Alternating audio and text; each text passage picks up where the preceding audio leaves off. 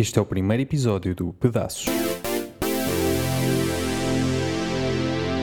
Provavelmente já reparaste que hoje em dia se ouve cada vez mais falar em consenso científico, como se se tratasse de um requisito para a validação de uma teoria. Eu tenho vindo a reparar nisso. Para verificar se não se tratava de uma mera percepção, fui pesquisar e descobri que entre 1950 e 2000 o aparecimento relativo do termo Scientific Consensus na bibliografia aumentou 70 vezes. Um aumento deste género pode significar muita coisa, mas vou focar-me apenas no facto de que se utiliza mais agora do que se utilizava anteriormente. Não vou entrar por esses detalhes. Há algo neste termo que não te soa bem certamente. A mim também não. Isto é porque não encaixa com nada daquilo que se aprende sobre método científico.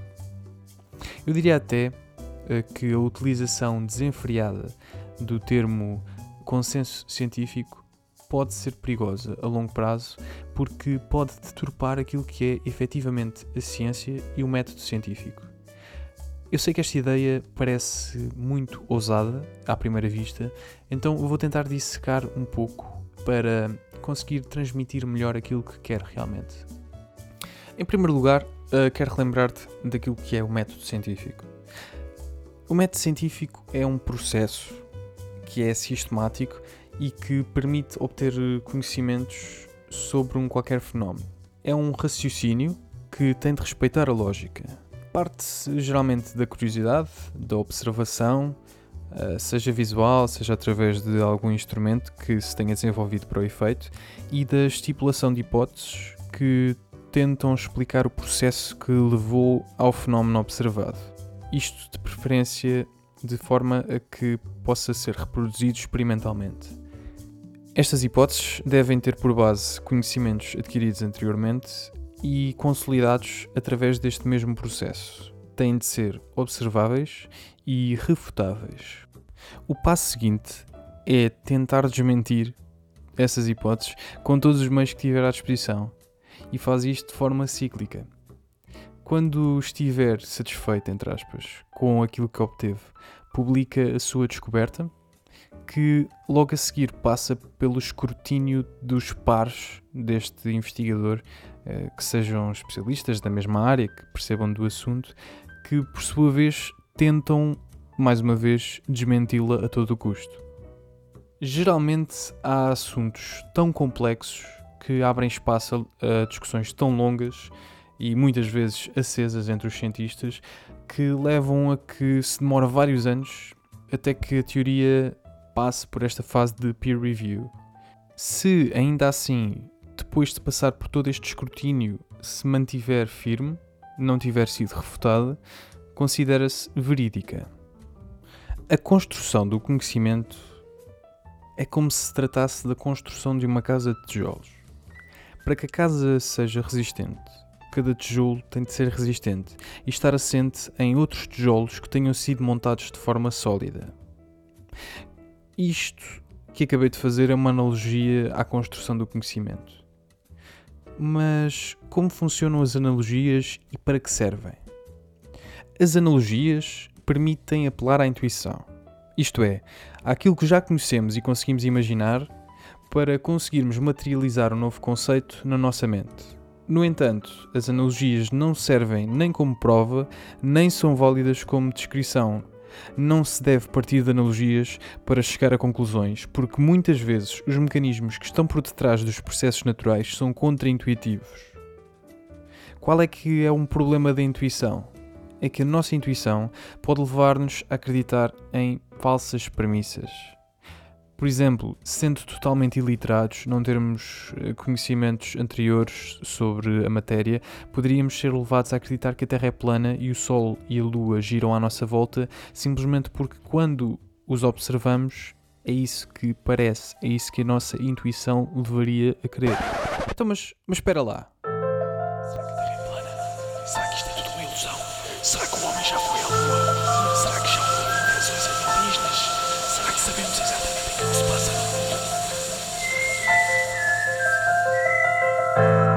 Sim, é verdade que atualmente há quem ache que a Terra é plana, apesar de existir uma série de evidências que contrariam essa tese. Há quem ache que o homem não foi à Lua, há quem ache uma série de coisas que entram no campo das teorias da conspiração. E entram no campo das teorias de, da, da conspiração porque refutam, sem nenhum argumento lógico concreto, as evidências apresentadas por outras pessoas. Ou seja, baseiam-se na desconfiança ou na crença de que as informações estão a ser criadas ou manipuladas com o objetivo de atingir um certo fim.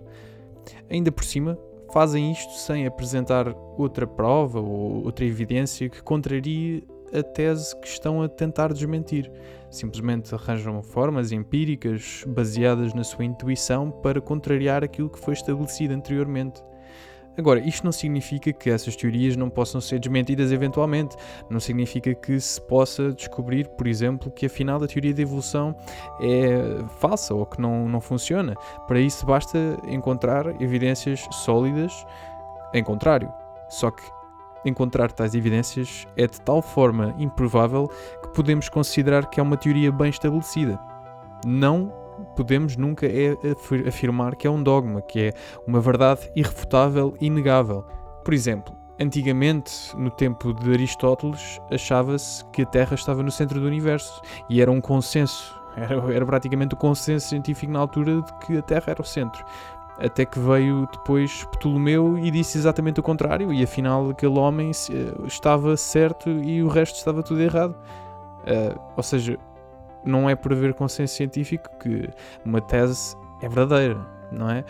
Outro exemplo deste, desta dualidade entre aquilo que é o consenso científico e aquilo que é o conhecimento científico criado pela, pelo método científico é o, o, a lei da gravitação universal estabelecida por Newton, que durante muitos anos foi aceito como verdade para todo o universo e para, para todas as velocidades, até que Einstein Uh, descobriu que não, que aquilo apenas é aplicável a certas velocidades, porque quando nos começamos a aproximar da velocidade da luz, essas leis começam a não fazer sentido do ponto de vista lógico, matemático. Aquilo que era, mais uma vez, o consenso científico foi desmentido por um homem apenas com a sua teoria devidamente fundamentada.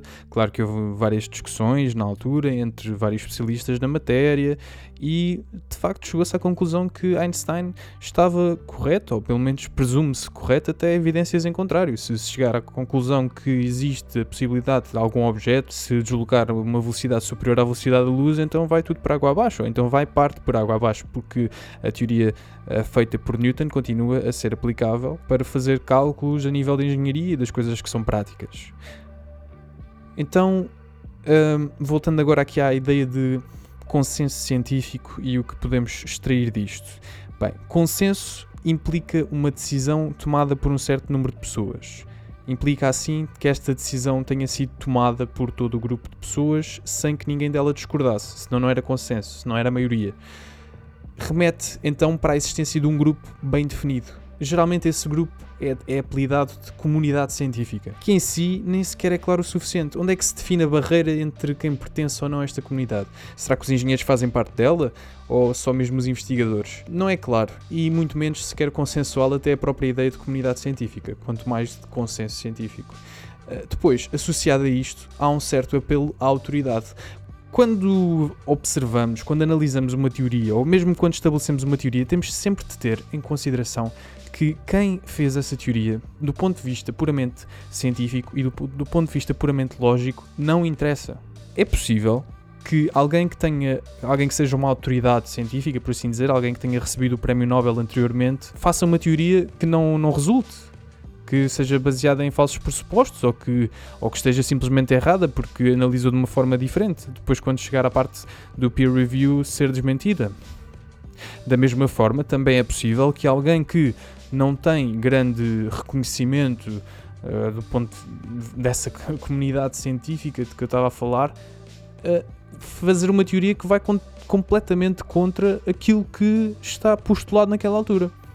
Ou seja, a pessoa, isto, é, isto, é uma, isto são as duas faces desta moeda. É de um lado temos o ad hominem, que é o ataque pessoal, dizer que aquela pessoa não, eh, porque anteriormente já uh, disse algo que era espalhafatoso, que não, que não era válido, então agora este argumento que ela está a dizer também não é válido. Ou então dizer que, como aquela pessoa é um prémio Nobel disto ou daquilo, de certeza que vai ser válido, são as duas erradas.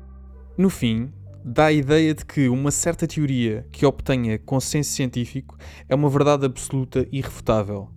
Cria-se assim uma espécie de democratização da ciência, em que quanto mais uh, cientistas aprovarem aquela teoria, mais válida essa teoria é.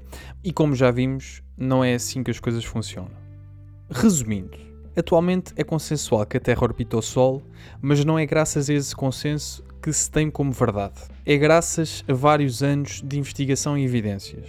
Portanto, esse consenso foi obtido a partir dessas evidências e desses anos de investigação, e não o contrário. Este é o primeiro ponto. Segundo ponto, não há teorias irrefutáveis, nem mesmo, por exemplo, a teoria da evolução. É claro que isto é altamente improvável, porque é uma teoria extremamente sólida, baseada em anos de investigação, etc, etc não é sólida pela quantidade de cientistas que concordam com ela, mas a quantidade de cientistas que concordam com ela existe exatamente pela solidez da mesma. A implica B não significa que B implica A. Terceiro ponto. Uma democratização do processo pode levar à estagnação da ciência, porque se perde o método científico, que é assente na lógica e nas evidências, e parte-se para uma disputa entre dogmas. Não devemos, portanto, deixar de questionar aquilo que julgamos saber, com base nisto. Não devemos também personalizar o conhecimento nem deixar que este nos afete o ego, porque nós não somos detentores do conhecimento, nós estamos sempre à procura dele, mas não ficamos com ele, fica para a humanidade. E por isso é que temos de saber distinguir aquilo que é as nossas crenças, as nossas ideologias, daquilo que é o método científico e o conhecimento científico. O conhecimento científico é muito dinâmico, está sempre a mudar isto, e é sempre dependente de novas evidências que se obtenham. Com o passar dos anos, com o passar de várias pessoas a, a, a, pensar sobre aquele tema, a tentar contrariar as teorias e a ver que não conseguem, as teorias vão sendo aceitas, mas ainda assim é possível que elas sejam refutadas no futuro. Pensa nisto. Da próxima vez que ouvires falar da quantidade de cientistas que aprovam uma certa teoria e isso te for apresentado como se fosse um argumento a favor ou um argumento de que aquela teoria é mais válida que outras, vais eh, ouvir o que te disserem de uma forma mais crítica.